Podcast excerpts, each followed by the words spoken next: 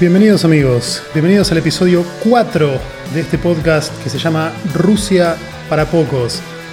Acá te contamos qué es lo que está pasando en el Mundial en episodios diarios y breves.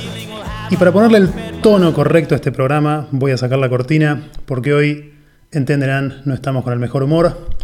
Podemos ya ponerle el título a este episodio, se los anticipo, se va a llamar Debut, Empate y Decepción. Hoy jugó Argentina, debutó en el Mundial con un 1 a 1 contra Islandia.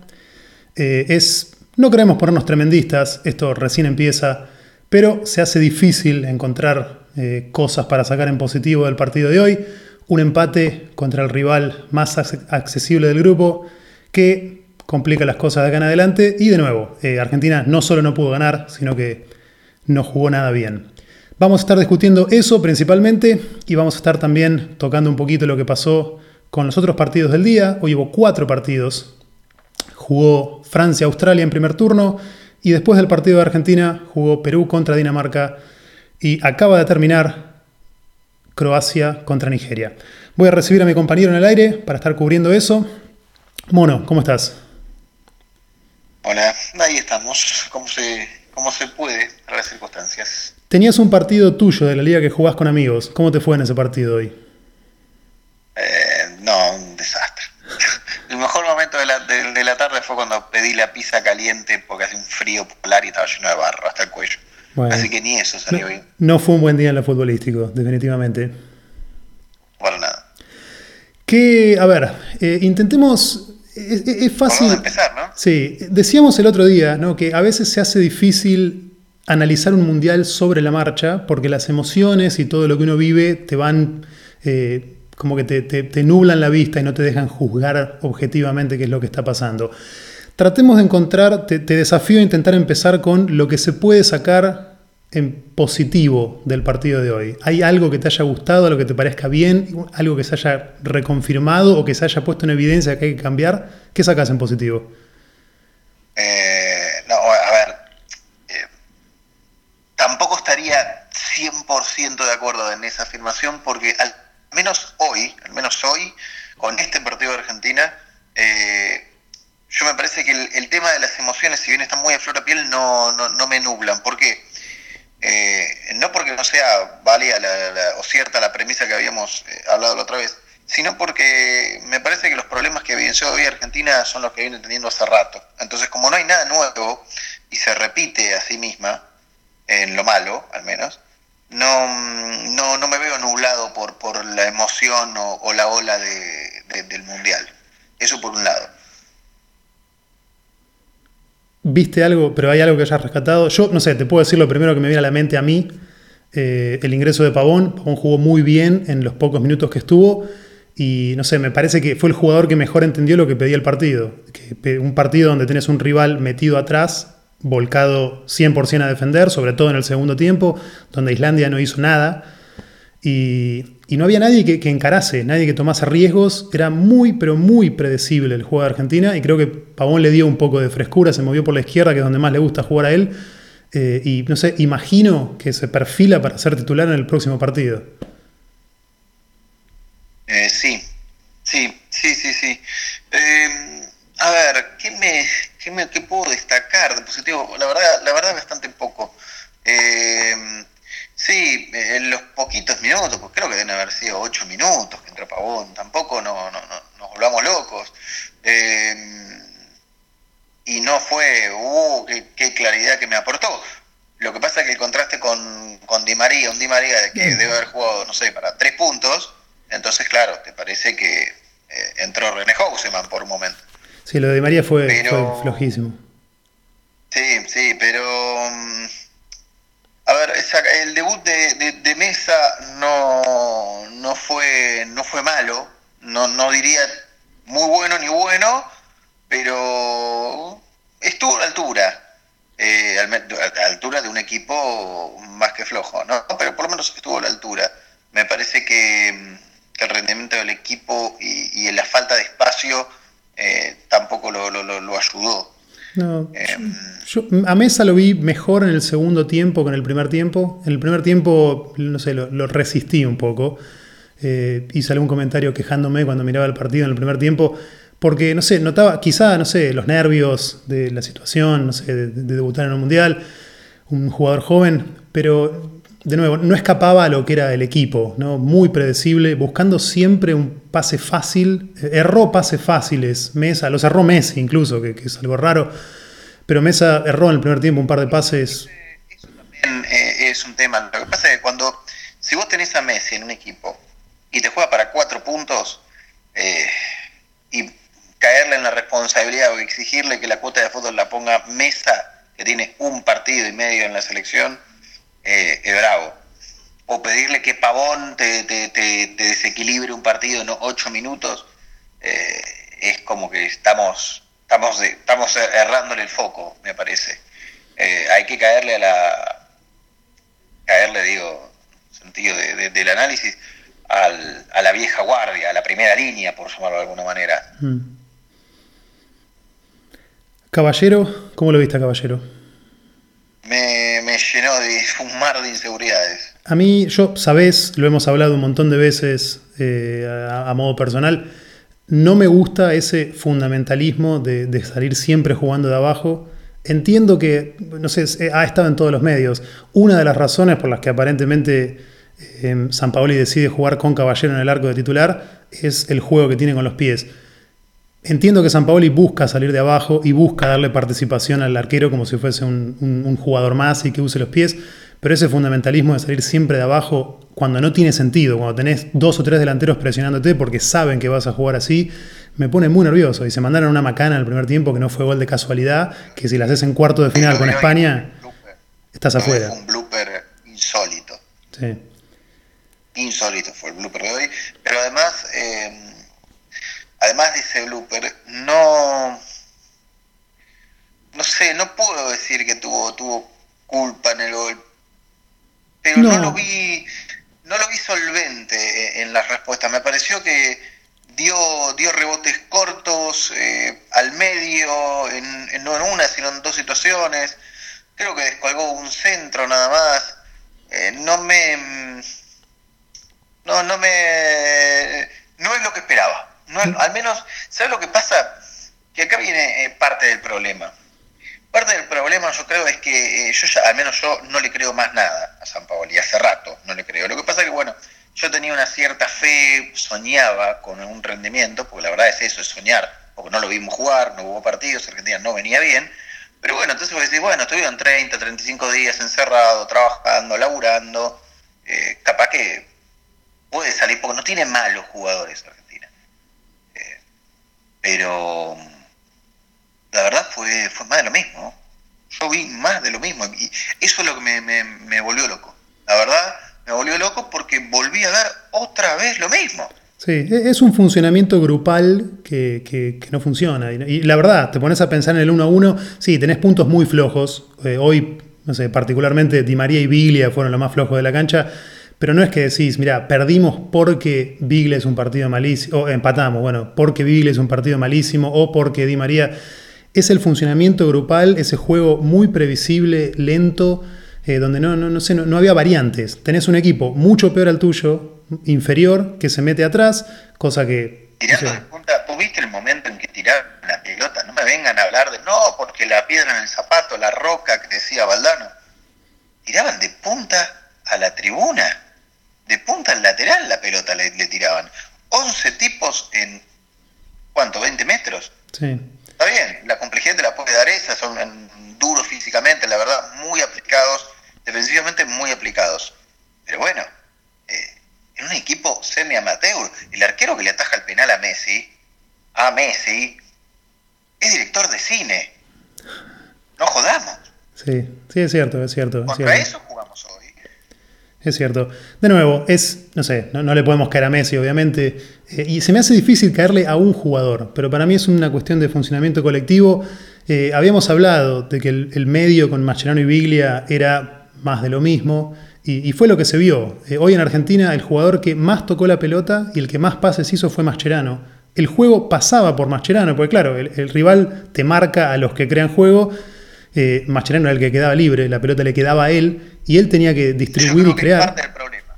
exactamente. Eh, no se puede crear y romper líneas cuando Mascherano es el que tiene que meter los pases en profundidad e intentar abrir la cancha, porque no es un tipo que esté para eso.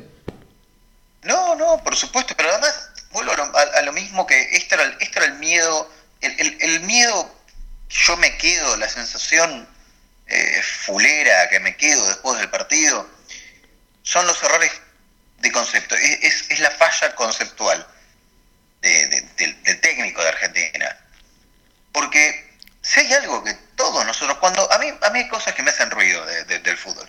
Cuando 40 millones de personas ven algo en forma inequívoca y unánime prácticamente, y un tipo se enfrasca o se encapricha en ver cosas que el resto no ve, a mí ya me empieza a hacer ruido.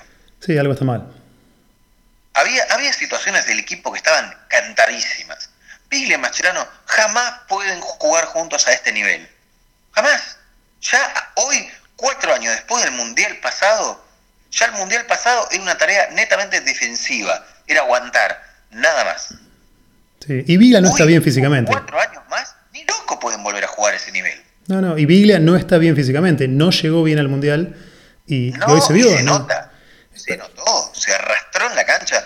Y además, cuando vuelvo a hablar del concepto, es ponerlo a hacer a Biglia una función que no la sabe hacer. Exacto, exacto. Yo te mandé un mensaje en el entretiempo y, fue lo, que más me molestó, lo que más ruido me hizo viendo el equipo en el primer tiempo.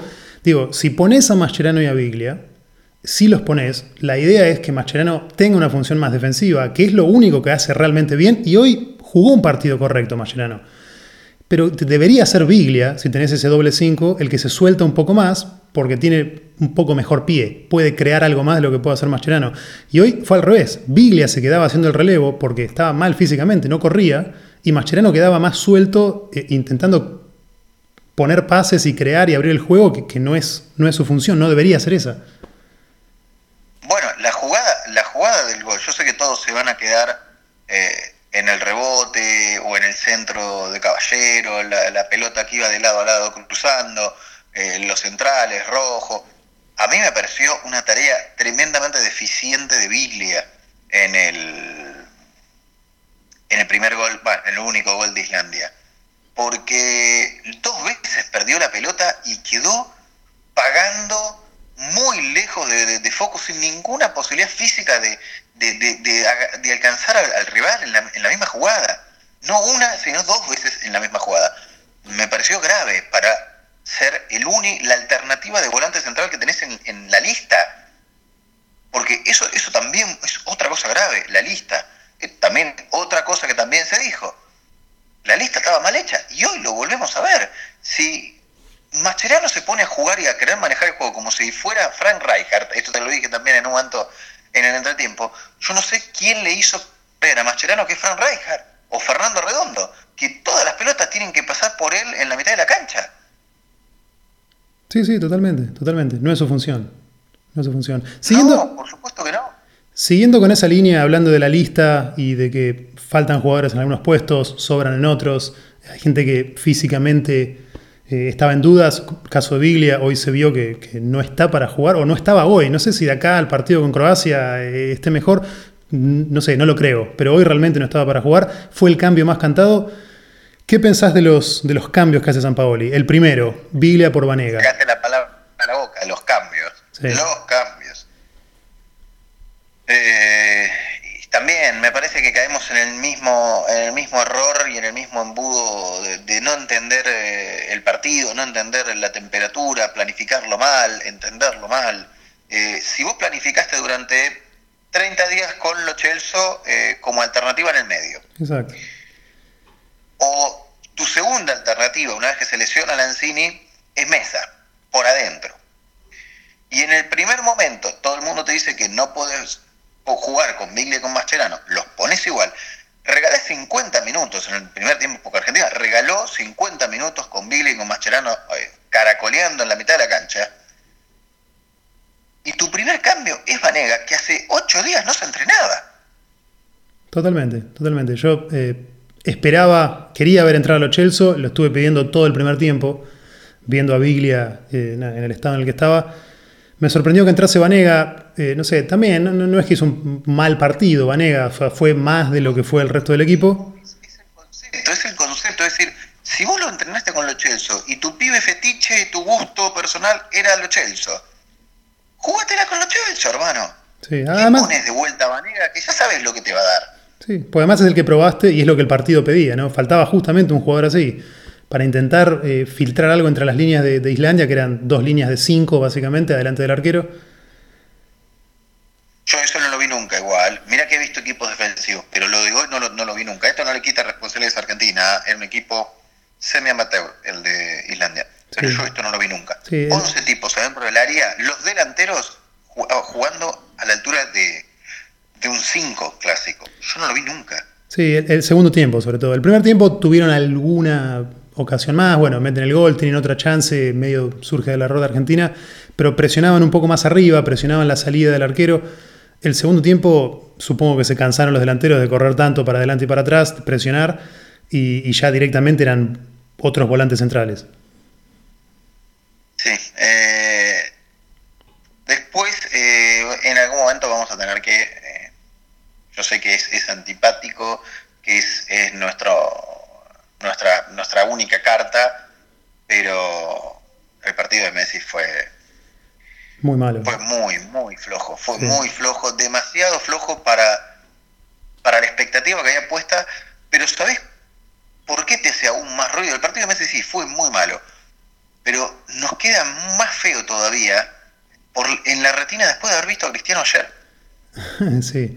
Sí, es difícil no, hacer esa comparación, ¿no? Eh, hemos estado evitando hacerla cuando lo tuvimos en uno acá y ayer hablando eh, de lo que había sido el partido de Portugal.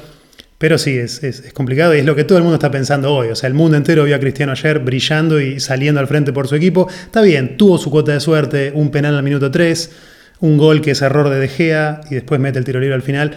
A Messi no le salió nada hoy. El segundo tiempo entró en ese espiral. tema, el tema es que Cristiano el penal te lo mete al ángulo. Te rompe el arco, pero te lo mete. Al menos el penal. Yo ya no le pido a Messi de última que no me, no me clave a la barrera el tiro libre, porque ya me la veía venir que iba a la barrera. No tenía ninguna duda que iba a la barrera. Hubo dos tiros libres a la barrera. Tres seguidos a la barrera. Pero ya tampoco le pido que se gambetea cuatro jugadores, porque porque justamente eh, ese también es parte del problema. Pedirle a Messi que gambetea cuatro jugadores para solucionarte el problema es porque no tenés ningún equipo y no, trabajaste nada. Hmm. Ahora, el penal, el penal, a tío anunciado, a media altura, cara interna, despacio, romper el arco. Y si se te va, la sacada del estadio, y bueno, por lo menos le, le, le quisiste romper el arco, pero romper el arco. Sí, totalmente. Está bien que el penal de Cristiano eh, fue un penal al minuto 3 con el partido 0-0, cuando todavía, no sé, supongo que es un penal un poquito más fácil de patear que el de Messi, ya con la mochila de ver un equipo que 70 minutos, no sé cuánto tiempo iba cuando pateó el penal, venía jugando horrible y, ya, qué sé yo, no sé, como que tenés el murmullo en la cabeza. Pero sí, o sea, no, no, esto no justifica nada. Eh, mal pateado, anunciado. murmullo. Ojo con eso, no había ningún murmullo se los alentó en todo momento. A veces fue increíble. Erró el penal y el estadio se cayó ovacionándolo y levantándolo para que no se caiga. Y entró Higuaín y la gente se cansó de, corearlo y aplaudirlo. Eh, lo mismo con, con Agüero. Agüero, que dicho sea de paso, no es que jugó mal, pero hoy, por, por eso estamos hablando en este tono, hoy es el primer gol que hace Agüero en un mundial. Sí. Sí, bueno, en primer, mundiales, primer mundial, la categoría, bueno, hoy fue el primero. Primer mundial al que llega en un estado físico, eh, no sé, decente. Eh, sí, decente, sí. Es verdad. Pero también me decían que Messi volaba en la cancha. Y yo hoy vi que lo, lo anularon una manga de, de, de jugadores semi-amateur. Sí. sí, es feo, es feo ver a, Messi. Pasa a veces, no, le pasa mucho, por supuesto. Es mucho más lo, que juega bien que lo que juega mal, pero es feo verlo entrar en esos partidos cuando... ¿Qué le pasa con la selección? No le pasa casi nunca con el Barcelona. Entrar en esos eh, espirales negativos donde ya te das cuenta que, el tipo no va a salir Hoy. que no, no, no tiene respuestas y no, no, no sale. No. no sale de ahí. No, le pasa muy poco porque es muy bueno y generalmente eh, el tipo mete dos goles en el primer tiempo y ya todo se abre. Pero cuando entra en, eso, en esa espiral negativa, le cuesta salir. Los tiros libres a la barrera, eh, pasó lo mismo en la final, ya con el partido viniéndose abajo, tiró el tiro libre, el último del mundial anterior, eh, no sé, cinco metros arriba de largo, algo que nunca hace. Sí, son, son situaciones que, a ver, para mí son, son raras. después qué sé yo, después te quedan, te quedan un par de, análisis complementarios de, actores de reparto. Eh, eh, me parece que el partido de Rojo fue, fue calamitoso, tal cual como yo temía. Sí, yo... Rojo, hay una jugada que yo no la puedo dejar de repetir en la cabeza. Eh, no me acuerdo, si, creo que fue un, el del arquero, le toca la pelota al central, el central de 70, 75 metros, tira un pelotazo frontal y a Rojo le sobra siendo central. Eh, eso es grave. A este nivel, eso, eso es grave en cualquier equipo, en cualquier nivel. En este nivel es, es, capital, es un pecado eh, insalvable para alguien que lo pones de segundo marcador central. ¿Cuál es? Una selección como la Argentina. Yo sigo sin entender, realmente, intenté leer algo en, en, internet, leer las noticias, el diario y demás, ¿Cuál es la razón por la que juega Rojo y no juega Facio, que es el que venía jugando siempre en dupla con Otamendi? Yo no lo tengo en claro. Supongo que es algo físico. La, salida, la salida con el pie. Claro, pero... la, misma, la misma argumento, el mismo argumento de, Caballero, ¿no? Evidentemente no, no, no, fue bueno la, visión que tuvieron. Un, partido como hoy, eh, con, un equipo como, como, Islandia que se mete atrás, de gente alta eh, poner a Facio también te da un poco más de presencia por arriba. Eh, Argentina en las pelotas paradas es como. Yo cada vez que había un corner yo decía. Si vos lo traes a Facio, claro. Eh, Otamendi es el único. Sí, sí, Otamendi, Otamendi rindió. La, la, verdad que, a ver, la luchó. no, pero, eso no se puede decir, digo, nada, la luchó en toda la pelota. Digo, pero Facio, si lo pones en un partido como este. Exacto, es lo que te digo. Yo cada vez que había una pelota parada, tiro libre, corner, lo que fuese, decía, bueno, a ver acá Otamendi, decía, porque ¿quién más va a cabecear? Y tener a Facio te da un, tipo más que puede tener un poco más de presencia por arriba. Para el partido de hoy, creo que hubiese sido bueno tenerlo en la cancha.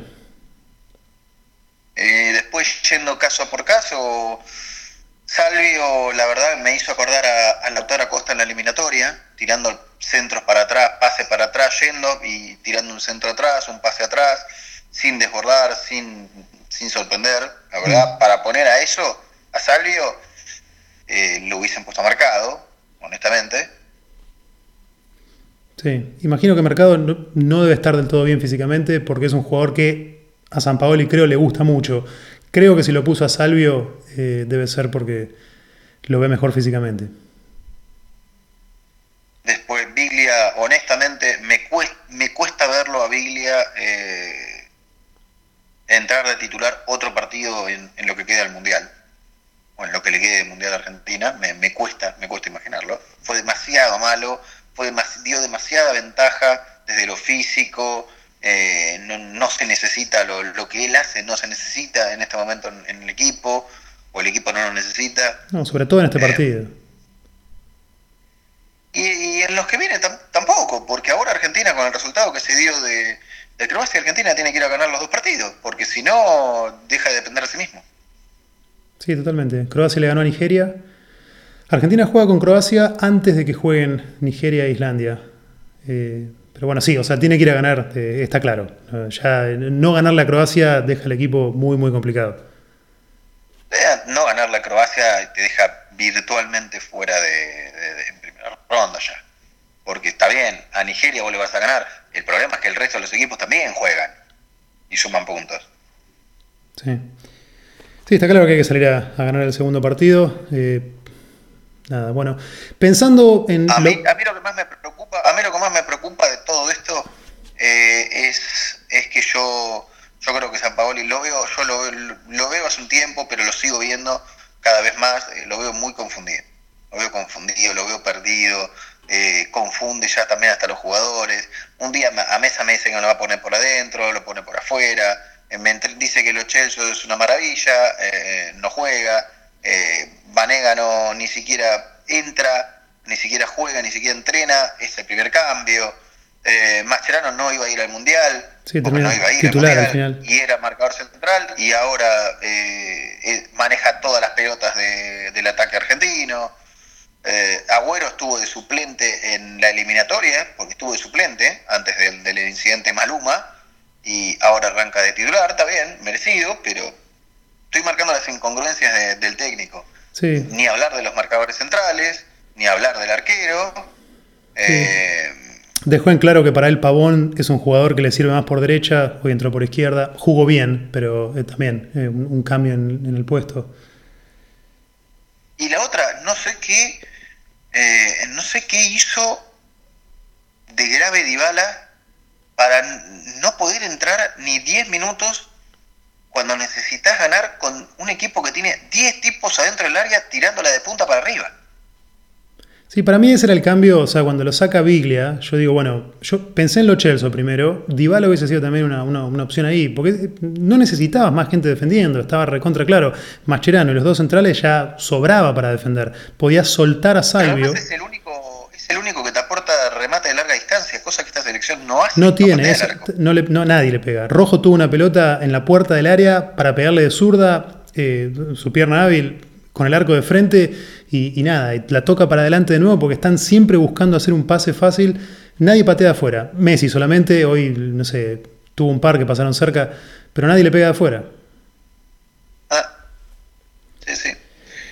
Bueno. Así que es tétrico, la verdad, el panorama porque el equipo no, no, aparece, yo veo los mismos pecados de siempre, los mismos vicios de siempre, y sigo viendo un entrenador que, no, no le encuentra la vuelta, no me queda claro, la verdad, no me queda claro a qué juega. A ver, ¿mereció ganar Argentina? Sí, pudo ganar, pero también lo pudo perder, porque Argentina le patearon tres veces, le patearon una vez y medio, casi dos veces, dos veces. Muy sólido. Sí.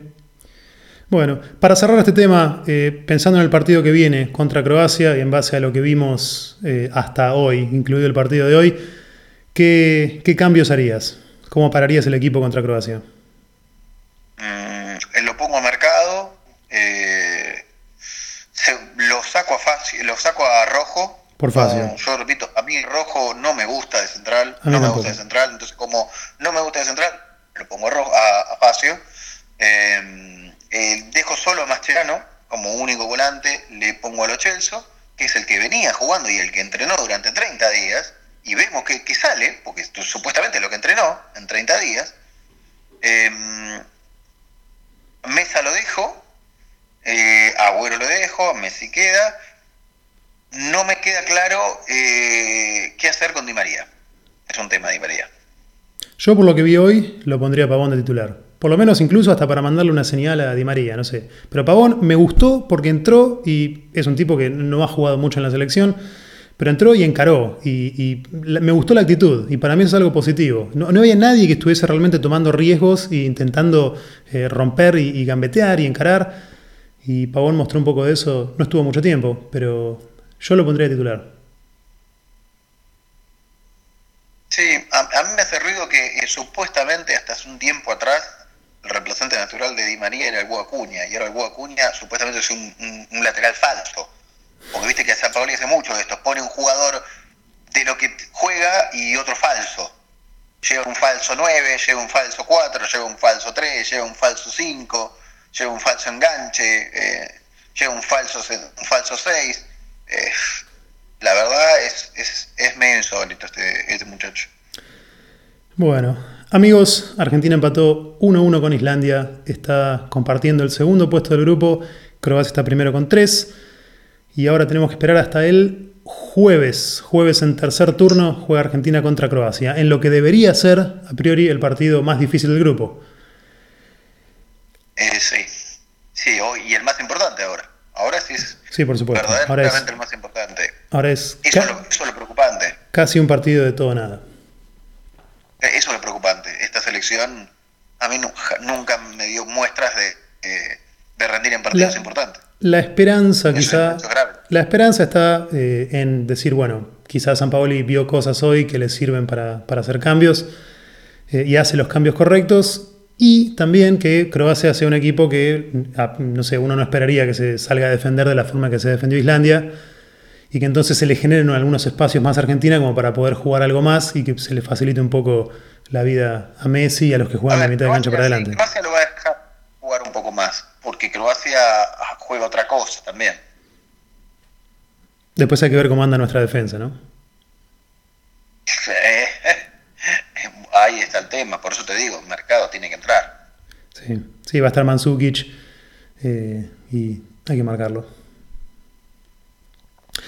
Bueno, eh, cerramos el partido de Argentina, si te parece, eh, comentamos rápidamente lo que pasó en los otros partidos. En primer turno hoy jugó Francia, que para mi gusto, en realidad para mi gusto pasó lo que yo esperaba que pasase. Yo te lo dije antes, Francia se en general la gente lo ve como uno de los grandes candidatos. Yo acepto que tiene un gran plantel, tiene grandes jugadores, pero para mí Francia no es candidato a ganar el título y yo eh, estuve todo el tiempo esperando que tuviese dificultades para pasar el grupo.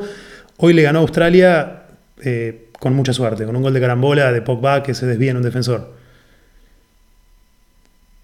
Y el, primero, y el primero que ni lo hicieron festejar, les dio hasta, hasta, vergüenza, les dio. Sí.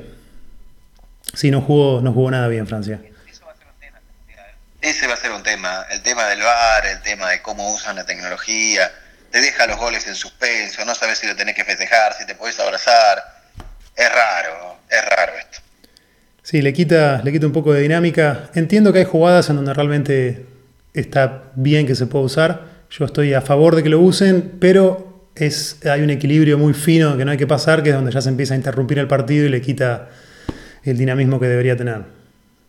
Además, lo único que hace es, eh, supuestamente llegó para eliminar las polémicas. En realidad lo único que hace la tecnología o el VAR, como lo están aplicando, es cambiar las polémicas o el, eje de las polémicas, nada más. Porque siguen siendo jugadas interpretativas. Sí, eh, digamos, se, corre la duda y se pone la duda en otro lado, porque el árbitro es el único que puede pedir el VAR, no lo pueden pedir los equipos, entonces es como que se pasa a ser un reclamo sobre si hay que usar el VAR o no. Sí, pero está por ahí nomás, porque el VAR le puede avisar de algunas situaciones. Eh, yo hasta ahora, por lo que vengo viendo, a mí me da la impresión, fíjate, en los próximos partidos, a mí me da la sensación de que los fuera de juego los está cantando casi todos el VAR. Sí, sí. Sí, sí. Y le, quita, claro, le, quita un poco de dinamismo. Pero bueno, sí, me pareció lo mismo que vos, eh, Francia. A mí Francia me parece que tiene un equipazo, eh, pero mm, no sé, me faltó, me faltó algo. Vamos a, darle dos partidos más, pero no sé, me parece que no, no, no es el, no está amalgamado como yo, yo pensé que podía llegar a estarlo eh, Francia, le falta. Sí, sí, no convenció. Esto recién empieza. Podrá ir aceitando el equipo a medida que, avance el torneo. Pero por ahora es, ya te digo, lo que yo esperaba. Yo no creo que Francia sea un gran equipo, sí un gran plantel. Eh, donde no pasó lo que yo esperaba fue en el partido de Perú. Eh, Perú, yo lo dije antes en algún episodio anterior, un equipo al que yo veía muy bien, bastante sólido, y hoy no tuvo puntería. O sea, tiró, no sé si viste el penal que erra Perú. Un erró un penal, un penal que la tiró, casi la saca al estadio. Espantoso, aparte con una carrera horrible. Eh, no, entiendo los jugadores que patean los penales así, más concentrados en qué carrera van a hacer que, en pensar a dónde tirarla. Poner la pelota. Sí. Para mí hasta llega un punto que les desconcentra su propia carrera. Por supuesto, sí, sí, es, lo que te digo. te, pones presión a vos mismo. O sea, yo creo que el arquero no, es como que ve el tipo que, hace esos tres pasos a, toda velocidad, después se frena, repiquetea, hace toda esa estupidez. El arquero está esperando que, salga el tiro. Sí. Eh, pero bueno, y, Croacia que, que, menos mal que no hizo el tercer gol, menos mal que no hizo el tercer gol, porque ahí sí ya cambiaba el grupo. Sí, porque la diferencia de gol después empieza también a tallar. Sí, porque yo no sé lo que va a pasar. La verdad, ahora yo ya no... Hay que ir partido a partido, se acabó el pro, se acabó el fixture, se acabó eso de mirar el cruce, no, que mire el partido de España porque un cuarto de final. no, no nos da para tanto, me parece. Ah, con lo que vimos hoy, de ninguna manera. Hay que pensar en Croacia y ya te digo, es casi de todo nada.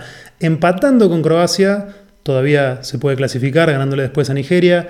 Perdiendo con Croacia se puede clasificar también todavía, pero ahí ya hay que entrar a esperar resultados eh, para apuntar a pasar segundo.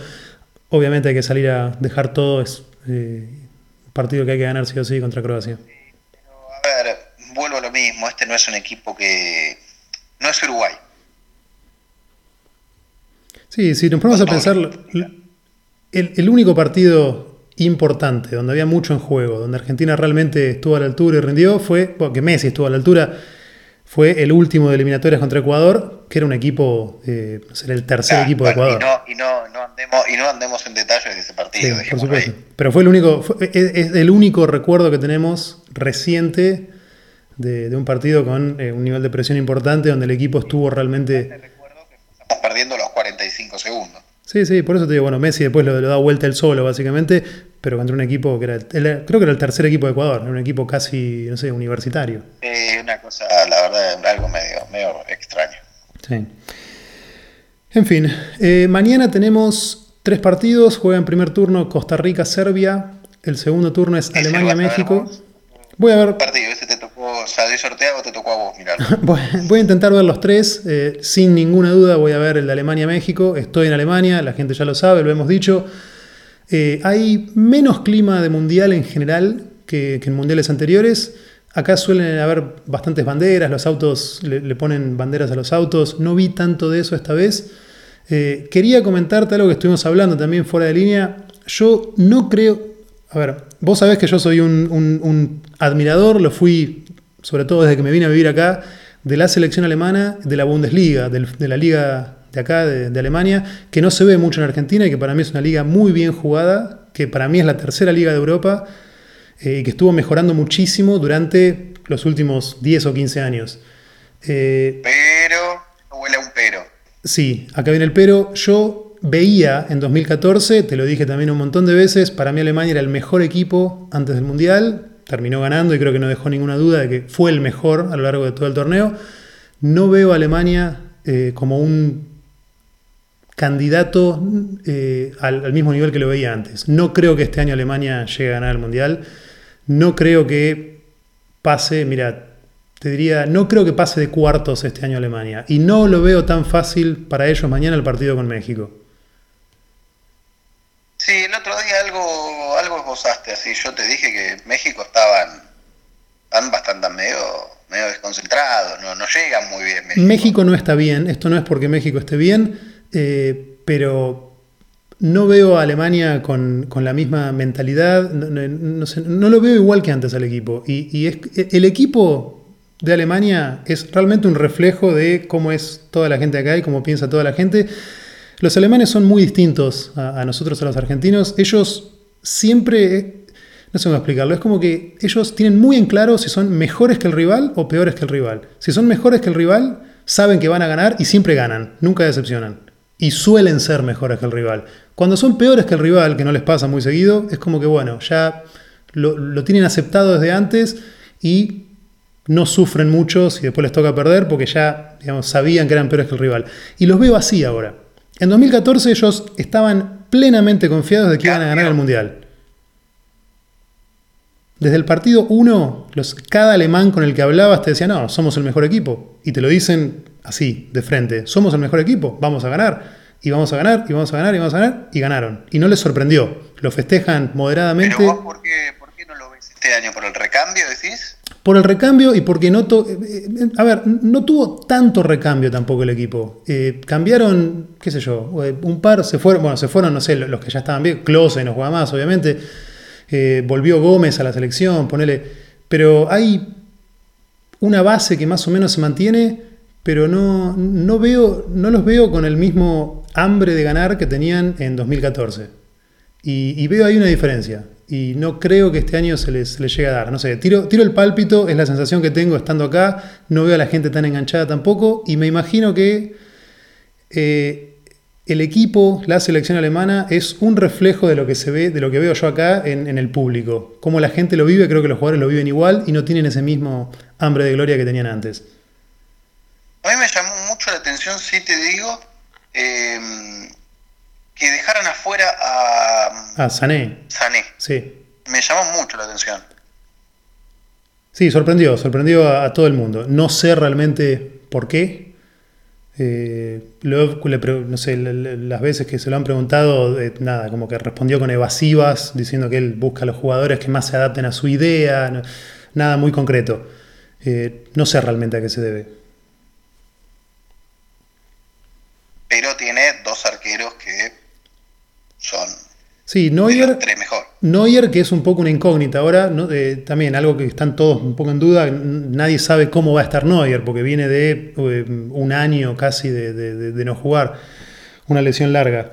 Tienen sí, obviamente, aunque no esté Neuer, está Ter Stegen, pero, pero bueno, Neuer es, un poco lo que nos pasa con Mascherano, ¿no? Eh, un tipo que también no iba a ir al Mundial al principio, y después se metió en la lista de los 28, 29 que presentó Alemania, quedó en la lista de los 23 y ahora eh, está... son que tienen ese fuego sagrado que lo, tenés que limpiar de la lista, porque si lo dejaste en la lista se te mete solo. se mete solo, exacto. Va a ser titular y quizás hasta capitán.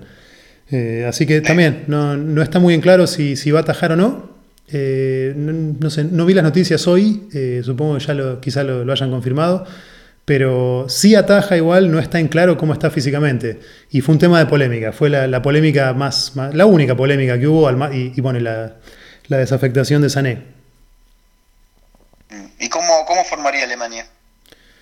Eh, no, me mataste, lo tengo que buscar, eh, lo decimos mañana, no lo tengo, no lo tengo. Está bien, está bien, ahí te, ahí te agarré. No, no lo tengo, no lo tengo. No tengo la computadora hoy. Eh, le cuento a la gente, porque tengo una excusa para esto. Yo generalmente grabo este podcast sentado afuera, en el balcón de casa.